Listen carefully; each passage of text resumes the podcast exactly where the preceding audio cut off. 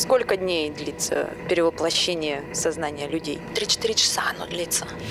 Я с удивлением для себя обнаружил, что это называют бизнесом, то, что вы делаете. В чем бизнес-то, собственно говоря? Их раздирает любопытство, почему наши же русские люди заплатили деньги за то, чтобы приехать к нам и для нас что-то делать. Они уже на следующем витке, то есть они пошли уже немножко дальше, и поэтому для них вот это общее, оно важно. Смысл в том, чтобы у местных жителей что-то самостоятельное там в голове изменилось, чтобы они знали, что они сами могут развивать свою территорию, развиваться в ней. Миссия конечна, есть какой-то финал у туризма. Деревни возрождены. Подкаст создан при поддержке компании «Союз» в рабочем пространстве WeWork.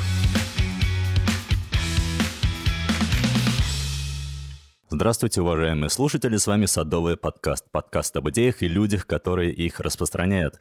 У микрофонов Юлия Балакина и Алексей Резепкин. И сегодня мы собрались поговорить об идее как будто бы разобщенности больших городов и деревень, и вроде бы незримом конфликте, который назрел между ними. Мы наблюдаем его по цифрам, разной плотности населения, стремительному сокращению числа сельских школ и больниц, количеству людей, выбравших Москву для жизни вместо своих небольших городов. Наш сегодняшний гость Екатерина Затулеветер три года назад на конференции TEDx «Садовый ринг» со сцены рассказала о проекте «Альтуризм», где люди из больших городов приезжают в маленькие деревни, чтобы поддержать местное сообщество. Сегодня мы хотим поговорить о том, как за это время изменился и проект, и сознание людей. А не ждем ли мы просто, что придет кто-то со стороны и поможет нам? Кто и зачем ездит в такие поездки? Умирают ли деревни в России? И что может сделать с этим каждый из нас? Здравствуйте, Катя. Здравствуйте, Здравствуйте, Катя. Как ты вот прям все красиво сейчас сказал. Да. На... Мне тоже очень понравилось. Да, да. Обо всем об этом, правда, хочется поговорить. Катя, что за это время произошло с момента выступления на сцене TEDx «Садовый ринг»? Выступление на TEDx дало очень много, на самом деле, потому что очень много людей узнали о том, что мы существуем.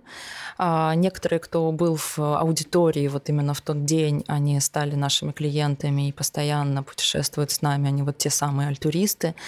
Кто-то пришел в команду. А постоянно мне пишут до сих пор, хотя бы раз в месяц, что только что посмотрели ваше видео и вдохновились.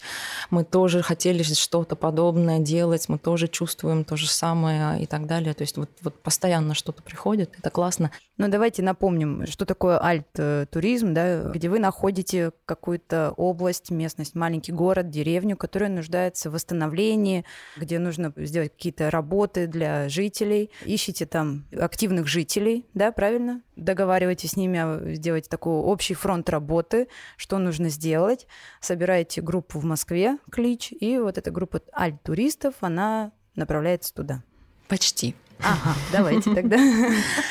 Изначально к нам приходит запрос от активных жителей. Да, ситуация такая, что а, территорий сельских у нас очень много, а, практически все находятся в очень плохом состоянии, то есть кроме юга, вот нашего а, Краснодарский, Ставропольский край и республики, там заметно прибавление населения, вся остальная Россия, деревни умирают действительно. Если на этой территории есть люди, которым не все равно, то у этой территории есть шанс на выживание. Если всем все равно, мы ничего не сможем сделать. Поэтому в первую очередь мы ждем запроса от местных жителей. Они пишут как-то вам напрямую сразу? Да. Когда ты э, в какой-нибудь деревне начинаешь ее развивать, понимаешь, что вот ты не хочешь оттуда уезжать, но ты не меришься с той ситуацией, которая там происходит, начинаешь что-то делать, в какой-то момент руки опускаются, начинаешь искать, есть ли еще такие же сумасшедшие где-то вообще. Mm.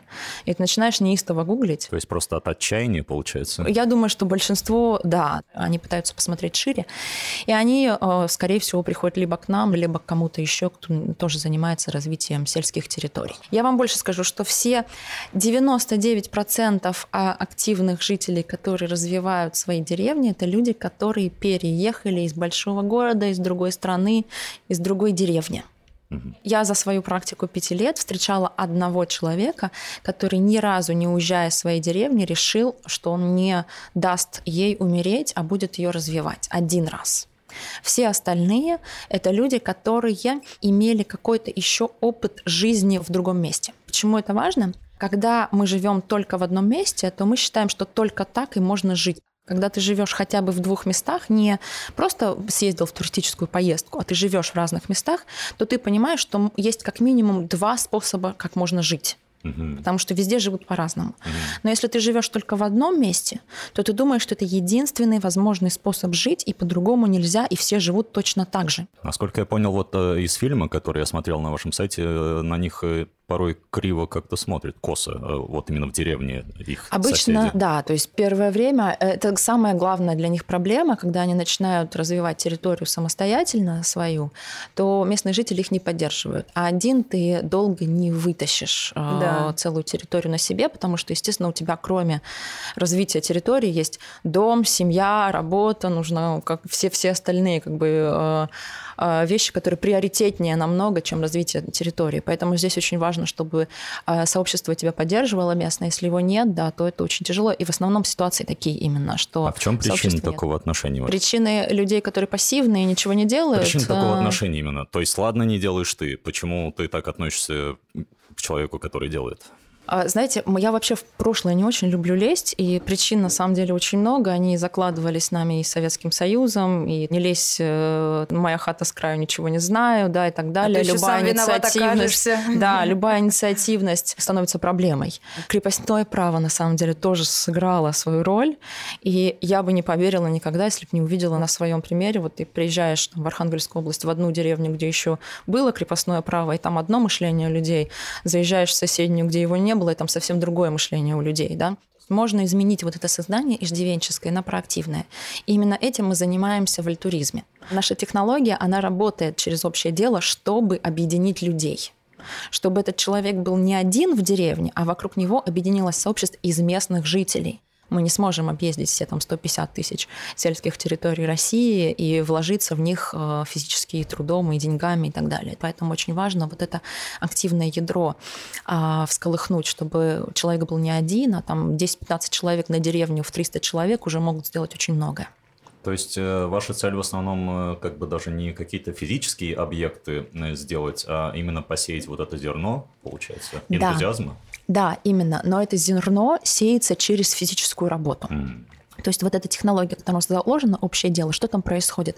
Когда люди делают а, одно дело вместе, но при этом эти люди обладают разным сознанием, но они делают а, это дело вместе, и результат для них важнее, чем их непонимание, может быть, в какое-то различие в мировоззрении. Мы замечаем это в течение трех-четырех часов, после чего люди, которые не верили вообще ни в какие изменения, никогда не делали ничего для своей деревни, собираются вместе и говорят, так, что мы должны сделать? Мы сделаем это, это, это, и на следующий день начинают делать когда я думала, вот как теряется эта общность между людьми. И для меня была мысль, что во всем все-таки виноваты вот эти города крупные, потому что сейчас мы живем в той зоне, где все комфортно и у нас все готово. Ты руку протянул, готов уже кофе. На работу пошел, поработал, пришел домой, и ты замкнут в себе. Раньше у нас все-таки было больше общее дело. Вспомним Советский Союз, когда огромные группы людей выезжали. Солена и бам.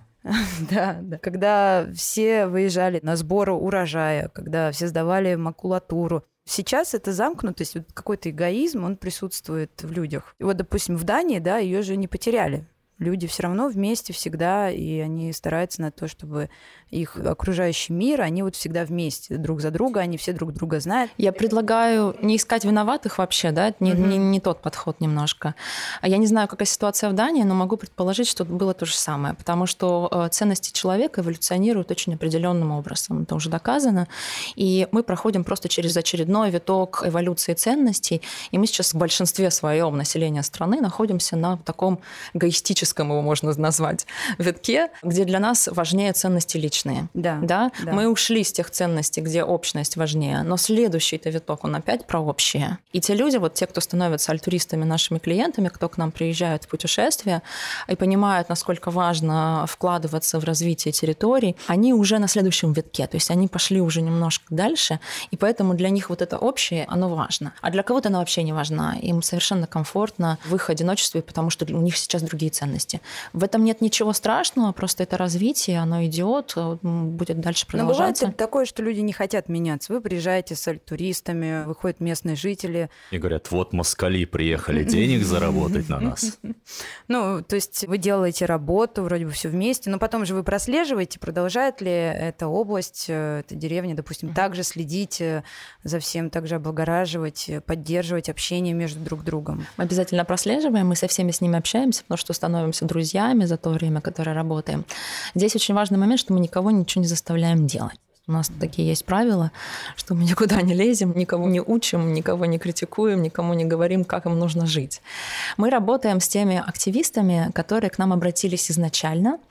И от момента, как к нам обратились, до момента, когда поедут альтуристы в эту деревню, проходит от полугода до двух лет нашей работы. Мы с активистами проходим такую работу, мы их обучаем, что нужно сделать, чтобы та часть общества, не все, но та часть общества, которая потенциально потенциально могла бы быть заинтересована в том, чтобы развивать свою территорию, пришли к нам, когда мы приедем. То есть, когда мы уже приезжаем, мы приезжаем на территорию, которая к нам готова к этому приезду, и нужен вот последняя капелька. Катализатор, Ключик. да, такая кульминация происходит, когда люди уже вроде бы готовы, но вот этого переломного момента не наступило. И он наступает как раз во время нашей поездки, нашего путешествия. А в чем состоит эта работа предварительно? Она будет отличаться от э, деревни к деревне, потому mm. что каждая местность уникальна. Всегда там есть очень много общения. То есть вот эти люди, которые к нам обратились, местные жители, не мы, очень много общаются с э, другими местными жителями. Мы им говорим, на какие темы и как нужно общаться, чтобы понять, вообще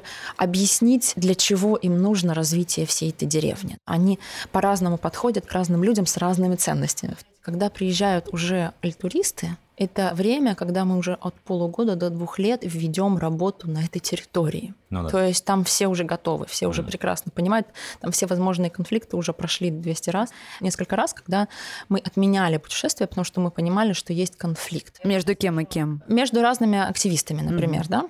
Вот. Но обычно этот конфликт возникает после нашего отъезда. Что случается, да? Когда людям становится не все равно, у них появляются идеи, как развивать свою территорию, свою деревню деревне. И всех разные, да. И они начинают конфликтовать. Они приходят к нам и говорят, вот встань на мою сторону, мы, мы же правы, они не правы и так далее. Здесь мы отдаляемся, но мы очень радуемся. Мы не говорим им, что мы радуемся, но мы очень радуемся, потому что они проходят через очень важный этап развития сообщества. Им нужно переругаться, они переругаются. Через какое-то время они поймут, что на самом деле они все хотят одного и того же.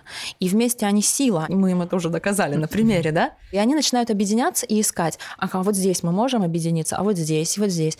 И потом, когда уже после конфликта они объединяются еще раз, это намного более сильное сообщество, чем когда они объединились вместе с нами вокруг вот какого-то одного дела еще до того, как у них были конфликты. У нас даже бывают случаи, да, что если местные жители вдруг по каким-то причинам не присоединяются, это значит, что мы подготовку плохо провели на самом деле, да, то есть только те активисты присоединились, которые организовали, а больше из местных жителей никто не присоединился, то мы особо никаких усилий тоже не прилагаем, потому что бесполезно. Ну, построим этот мостик. Он все равно через какое-то время развалится, и местные жители не будут его поддерживать. А смысл же в устойчивости именно. Смысл в том, чтобы у местных жителей что-то самостоятельно там в голове изменилось, чтобы они знали, что они сами сами могут развивать свою территорию, развиваться в ней. А с э, туристами, чем они еще вдохновляются, помимо создания новой истории в малоизвестном городе маленьком? Mm-hmm. Что еще их тянет туда? Первая поездка у всех, вообще очень многие возвращаются, около 60% у нас э, людей, которые поехали один раз, они вернутся обязательно в наше путешествие. Да, это много очень. И в первую поездку все едут по своей причине. Прям у нас ни одного совпадения еще не было. Вот сколько было наших альтуристов, столько и было причин, почему в первую едут. А во вторую едут все по одной и той же причине – это люди люди, которых они встречают как в самой поездке, другие альтуристы, так и люди на местах, которые что-то делают в деревнях. Обычно нам это объясняют так, что в какой-то момент они перестали понимать людей вокруг, окружение, семью, родственников, друзей, коллег. Их перестали понимать, и они оказались в каком-то вот непонятном таком вакууме. И вдруг они нашли людей, с которыми они могут говорить полуслова, они друг друга понимают. И некоторые нам даже говорили, что они после наших путешествий полностью изменили свое окружение – потому что начали общаться только с нашими альтруистами, начали делать совместные проекты, потому что по ценностям сходятся. Может, я как-то для себя сам изначально это неправильно придумал, но я с удивлением для себя обнаружил, что это называют бизнесом, то, что вы делаете. В чем бизнес-то, собственно говоря? Мы социальный бизнес, не, не просто бизнес, социальный бизнес, потому что для нас важными являются две вещи. Наш социальный вклад, который мы делаем, и финансовая прибыль, которую мы получаем. То есть у социального бизнеса есть две такие отчетности. Да? Если, например, у благотворительности они а, отчитываются по социальному вкладу, бизнес отчитывается по прибыли, которую получили, а у нас есть вот два таких фактора. Угу. Вот, так как мы зарабатываем на, а, на своей деятельности, а наши туристы нам платят. Ага. Сколько? Это зависит очень сильно от путешествия. По-разному очень большая сезонность, разные есть варианты. Но если говорить про цену путешествия, да, то если это какие-то близлежащие регионы, как, например, Тверская, Ярославская область, то на выходные это около 20 тысяч, в которые включено все, кроме проезда до, то есть вот этого трансфера. А если это Чукотка, то это там 250-280 тысяч. А Чукотка была тоже? У нас есть уже Чукотка, потому что мы ее повторяем. Мы начали один проект в Чукотке. Это строительство музея вельботов. Вельботы — это лодки, на которых они ловят китов. У них есть старые вельботы, которыми они пользуются, которые просто как мусор валяются на пляже. Их идея была в том, чтобы собрать их все вместе и сделать такой музей под открытым небом из этих вельбот, снабдить их экскурсией, когда можно на каком-то вельботе еще поехать э, на эту охоту. Но есть какие-то проекты еще на другие страны, например? Белоруссия. С другими странами а здесь такая есть загвоздка, потому что эта технология работает только в том случае, если это свои же для своих делают что-то. Если русские будут приезжать в Казахстан и даже не учить, но все равно вместе работать над каким-то делом, то изменение в сознании не произойдет. А если это будут казахи к казахам ездить, да, то это вообще другая история. Вот как мы сначала думали, о, мы можем поднять цену и привозить иностранцев. Это же классно, да, вообще здорово. Идея суперская, сразу же прибыль э, пойдет. Мы попробовали, и мы поняли, что то, за что хватаются вот местные жители, почему они из любопытства присоединяются к нашим путешествиям, приходят и делают вместе с нами какое-то важное дело для деревни, не потому что они верят, что нужно что-то сделать для деревни, а потому что их раздирает любопытство, почему наши же русские люди заплатили деньги за то, чтобы приехать к нам и для нас что-то делать, несмотря на то, что они больше к нам не вернутся. Да? И чтобы ответить на этот вопрос, они приходят, присоединяются. А если это иностранцы, мы заметили, им все равно. То есть все по телевизору слышали, что иностранцы немножко сумасшедшие, денег у них много, поэтому как бы понятно, вот они едут, непонятно, что делают, ну, делают и делают, ну и ладно. Но в других странах тоже есть такие организации, как Альтуризм, или нет? Именно как Альтуризм нет. Угу. Есть э, немножко схожие с нами. Например, в Армении мы встретили одну. Там немножко другая специфика. Из-за размеров страны мы ее не можем применить, но она очень прикольная, эта специфика. Они ходят в походы в сельские, в горные местности. И там тоже работают над каким-то проектом, но потом там не с изменением сознания именно работает, а с тем, что они потом составляют базу из всех, кто ходил в походы, и местных жителей. И когда кому-то из местных жителей нужен, например, составить юридический договор, а у тебя нет юриста в деревне, ты не можешь никому заплатить, ты в базу эту отправляешь э, свой Удобно. запрос, и кто-то точно из тех, кто ходил в поход, юрист, и говорит, угу. ой, я тебя помню, брат, сейчас будет договор, вот песню без под проблем. гитару ты пел так, что да, все, да, да. все договоры для тебя. Сколько дней длится перевоплощение сознания людей? Три-четыре часа оно длится. То есть 3-4 часа достаточно, но мы едем... быстро. Но мы едем а, минимум на два дня, потому что ночевка это очень важно.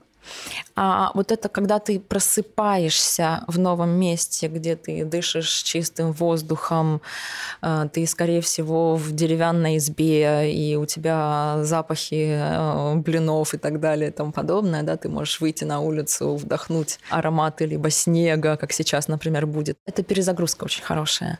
И она как раз-таки помогает освободить э, от того хаоса, всего того, что дал нам большой город, немножко вы выдохнуть, и это э, делает процесс лучше, да, потому что вот это вот изменение сознания, оно зависит от людей, которые приехали. Есть какой-то портрет типичного альтуриста? Есть. Это люди около 35-45, то есть это совсем не молодежь, это не волонтерские проекты, куда едут студенты. Угу. А в основном это люди, работающие в крупных организациях на позициях среднего менеджмента, то есть это никогда не топы, вообще. И это не младший персонал, то есть это средний менеджмент обычно, руководители отделов, то есть это люди, которые уже сделали карьеру, объездили мир, у них, скорее всего, есть семья, все вроде бы нормально, хорошо. И они задумались, что не же хватает, мы можем сделать еще. Да, да, смысла не хватает. Когда ты понимаешь, что ты взял от этого мира уже много, и тебе хочется теперь равномерно и отдавать, и брать поиск вот этого баланса, он как раз об этом. Более молодые люди этого еще не понимают, вот, молодежь. У нас было несколько человек, прям 25-летних, но это как исключение больше. В основном это такой возраст. 30 он начинается только, и вот там к 35 они к нам уже доезжают. Угу. И у нас есть русские из-за границы. Mm-hmm. Вот это тоже история большая. Мы не особо хорошо на них выходим сами, но они нас находят. Есть одна семья, которая традицией сделала встречаться в наших путешествиях, потому что они все живут в разных странах по всему миру. Некоторые любят очень своим детям, которые уже родились за границей, показывать настоящую Россию, а в Москве ты ее не покажешь. А топ-менеджерам почему не интересно, как вы думаете?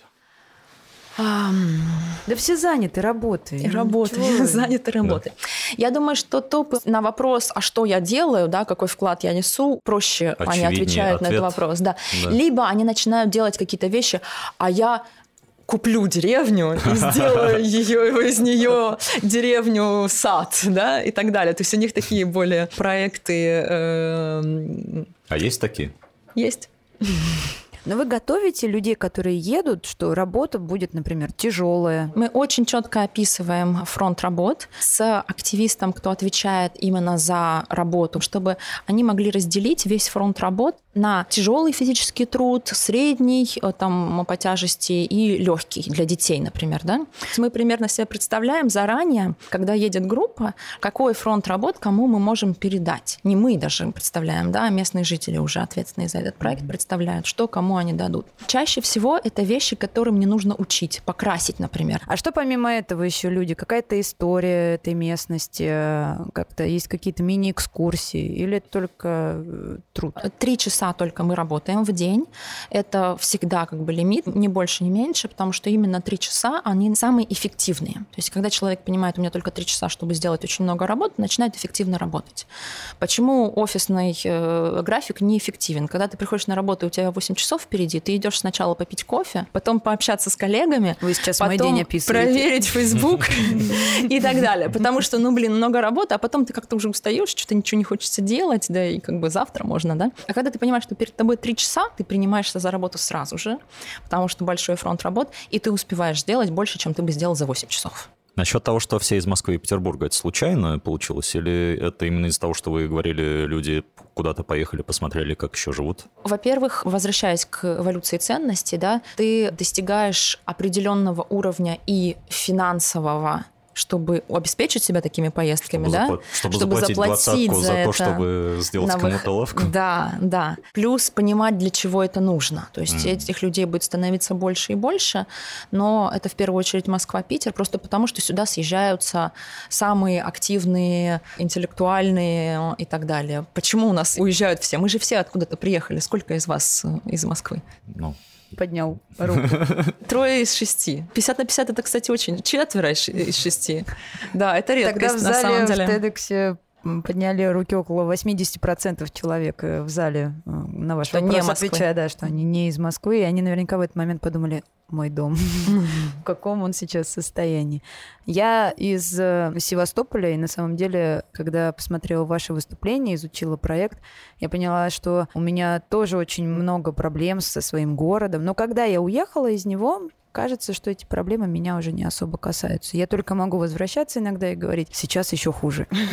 Меня это очень злит. Вот. Да, я не могу, это ужасно. Я не могу от этого чувства избавиться. Я сам пожил за рубежом и вернулся обратно в Москву. И сейчас такой этап в моей жизни, когда все друзья мои уезжают. Кто туда, кто сюда, кто уже живет там несколько лет. Как-то не могу, что ли, избавиться от этого чувства. Чего вы уезжаете-то? Если хочется уехать, но хочется, например, все равно как-то как-то следить за своим городом? Есть какие-то инструменты? Или просто люди уезжают, и все, и деревня умирает, город маленький, поселение? Мы для этого советуем создавать такое землячество 2.0.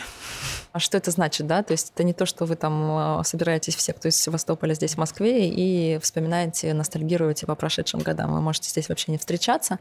Основное, что активистская группа из родного города, она выходит на вас и рассказывает вам о том, о своих планах, что они делают, каких навыков, компетенций не хватает, ресурсов каких не хватает, и дает вам вот этот вот канал, по которому вы можете поддерживать и помогать. Потому что любую деревню даже возьми, из нее уехало большое количество людей, которые стали кем-то. Да, реализовались. Кто-то стал, я не знаю, там, айтишником, кто-то стал еще кем-то. Все это навыки, компетенции, ресурсы, связи, которые нужны этой деревне. И я считаю, что если вот этот канал связи с Родиной людям дать, то большинство людей будут им пользоваться и будут отдавать свои знания, компетенции, ресурсы, контакты какие-то для того, чтобы их родина развивалась. Может быть, не переезжают туда, не обязательно, да? Но, да? правда, они не могут себя реализовать, чувствуют в себе больше потенциала, они могут уехать и потом делать много полезных дел, в том числе для своей родины. Все уезжают, потому что хотят получить больше компетенций, больше знаний, хотят развиваться, хотят получать опыт. Ну что же по интернету можно получить все? Ну, не все, нет, конечно, не все. Какое-то культурное знание ты не можешь получить. И вот здесь, кстати, очень большая ошибка, когда говорят, что нужно не отпускать молодежь, чтобы молодежь, мозги оставались там в деревнях, малых ну, это городах. Странно. Это очень странно, потому что в 17-18 лет у тебя еще нет этих мозгов компетенций, ты еще не можешь ничего сделать для своего родного города, деревни, и тебе как раз-таки нужно уехать и получить эти знания, компетенции где-то, стать кем-то, и потом уже территориям малым им лучше исходить из того, чтобы привлекать обратно людей, которые уехали, и говорить, вот вы сейчас получили эти знания и компетенции, а мы для вас сейчас сделаем все, что вы хотите, чтобы потом жить той жизнью, которую вы хотите. Да? Ну, То а есть как вот это... привлечешь? Вот ты в 16 лет уехал, у тебя уже сформировалась какая-то жизнь, там, не знаю, в другом месте куда-то уехал. А зачем тебе снова обратно ехать потом? А на самом деле многие, когда, например, рожают детей, возвращаются в свои малые города и деревни, потому что они понимают, что они не вынесут жизнь в Москве с маленькими детьми. Потому что когда тебе там ты э, молод, и у тебя нет детей, и ты там час едешь на маршрутке, потом два часа на метро до своей работы, офиса и вот так вот обратно, то это еще как бы можно выдержать, да, когда у тебя появляются маленькие дети, то уже нет. И вот здесь есть тенденция, когда семейные пары уезжают как раз в свои какие-то родные малые города, деревни. В тишине, в, в тишину, покой, здоровая там Да. еда, например, и так далее. Многие выбирают, не все, естественно, да, но некоторые выбирают этот путь, и почему бы и нет как бы здорово. Главное, чтобы им было комфортно потом там находиться, потому что, конечно, многие делают компромисс. Вот этого компромисса не должно быть, что я ради детей теперь не буду общаться с интересными людьми, не буду никак развиваться, у меня не будет интересной работы и так далее и тому подобное. Чтобы вот этого компромисса не было, вот Ну это и да. нужно обеспечить. Если люди хотят оставаться в городе, пусть остаются. Если хотят переезжать в город, пусть переезжают. А если наоборот, то тоже должна быть такая возможность. Сейчас нет. Сейчас нужно сделать компромисс. Вот это меня не устраивает. Круто. А в Москве, в своем доме, где вы живете, вы примерно такую же коммуникацию налаживаете вообще Нет. между? Нет. Вы знаете своих Причём- соседей, нет? Нет, не знаю. Причем я очень часто переезжаю еще, я снимаю, поэтому я часто переезжаю, так что нет. Ну, потому что, нет. мне кажется, тоже важно. Я, я Важно. все-таки, да, деревни, я думаю, да, нужно людей направлять, нужно Мгм. показывать им, что вот вместе вы сила. Но между тем мы сами, правда, мы не знаем соседей. Я не знаю своих соседей. И думаешь, да, я другим помогаю, а, а сам сапожник без сапог. Вот, да, с пирогом прийти к соседу и сказать, вот, э, э, испек пирог для вас, давайте познакомимся. Э, Это сложно, да, мне кажется, здесь? Мне кажется, сосед просто подумает, что ты ему хочешь продать пылесос или Да, да. что-нибудь такое. В одной прекрасной книге, которая как раз описывает, что такое счастье и как его получить, это общение с соседями, общение с теми, кто тебя окружает. Это сделать список квартир, там, где какие инструменты, например, имеются, да, там, дрель, молоток. Да. Ты знаешь, где кому ты можешь подойти. Да. где плазменный телевизор. С кем посмотреть футбол, кто болеет э, за какой-то любимый футбольный клуб вместе. Ну, то есть тоже там, мне кажется, нам такого объединения тоже не хватает. Сколько мы могли бы сделать у себя в городе Не хотите как-то здесь это устроить в Москве у нас? Я считаю, что каждому своя битва. То есть вот я выбрала свою, да, я иду к своей миссии, а, но вот все я не смогу. То есть и там бездомные домашние животные, а инвалиды и так далее. Сейчас мы начнем. Нет, у каждого своя битва, и моя — это а, сельские территории, и не буду браться за большие города. Во-первых, технология, которую мы применяем, не работает в крупных городах вообще. То есть она работает именно на маленькие территории. Во-вторых, ну, все невозможно. Как только ты начинаешь гнаться за двумя зайцами, миссия конечна? Есть какая-то, какой-то финал Конечно. туризма? Деревни возрождены. Что у них? Развитые. Счастливые люди каждый день выходят утром, здороваются с друг другом, убирают свои э, участки. Я думаю, это возможно, да. Локальная экономика тоже, да, когда э, каждый двор понимает, что он может э, производить что-то минимально для остальных жителей деревни. Там я хлеб, соседний двор сыр, молоко и так Но далее вот и тому подобное. По, по конкретнее, счастливые люди, они как бы в кокошниках или они с макбуками должны должны быть? То есть как вы это видите? Вообще не важно на самом деле, потому что это выбор людей, здесь влиять не нужно. Угу.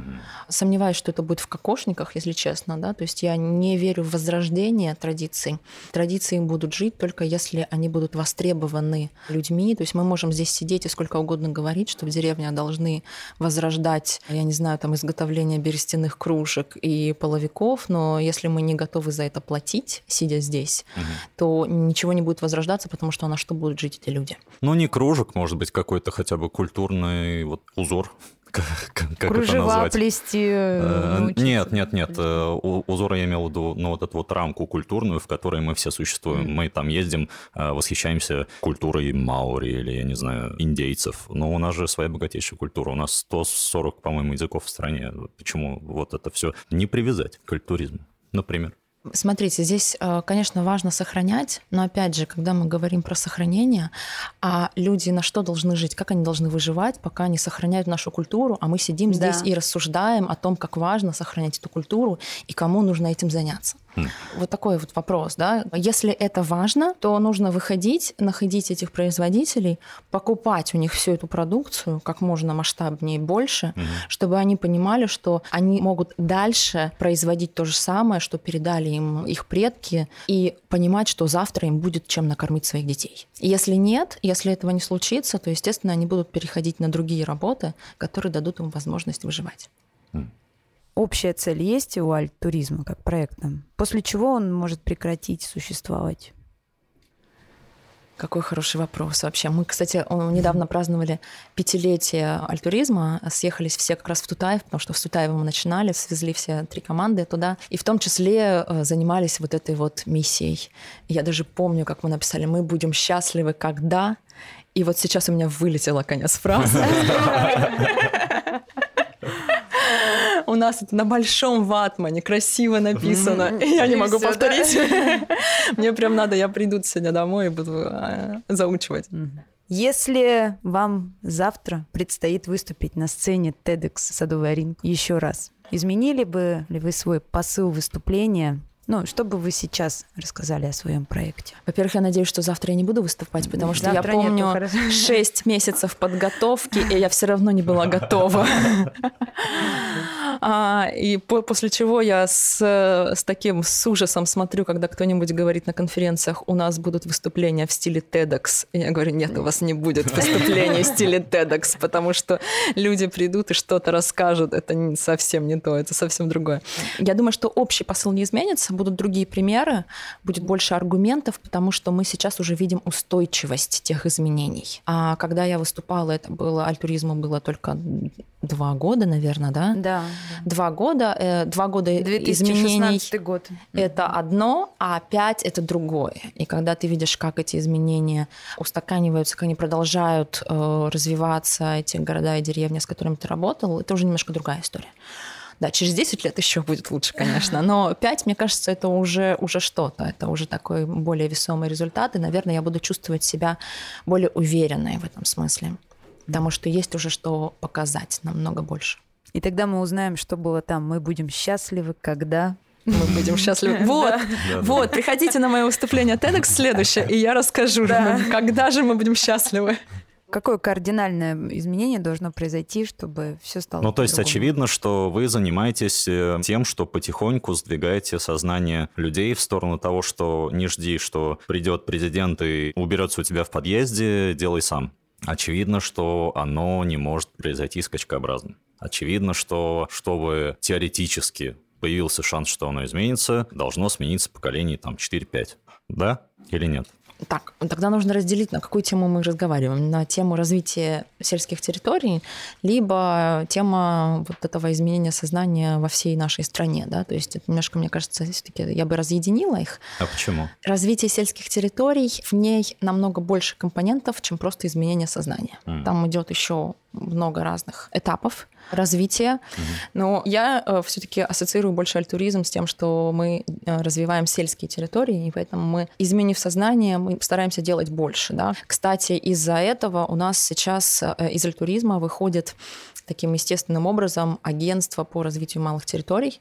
Сейчас придумываем активно название. У нас уже э, есть несколько заказов, по которым мы работаем уже именно как агентство по развитию малых mm-hmm. территорий, а не как альтуризм, где мы не применяем именно эту технологию. Mm-hmm. И если говорить про сельские территории, о том, что же нужно сделать, чтобы вот как- mm-hmm. как-то кардинально изменилась ситуация, во-первых, конечно, если так э, реалистично взглянуть на ситуацию, то э, мы работаем в одном направлении, а вся система в нашей стране работает в противоположном направлении.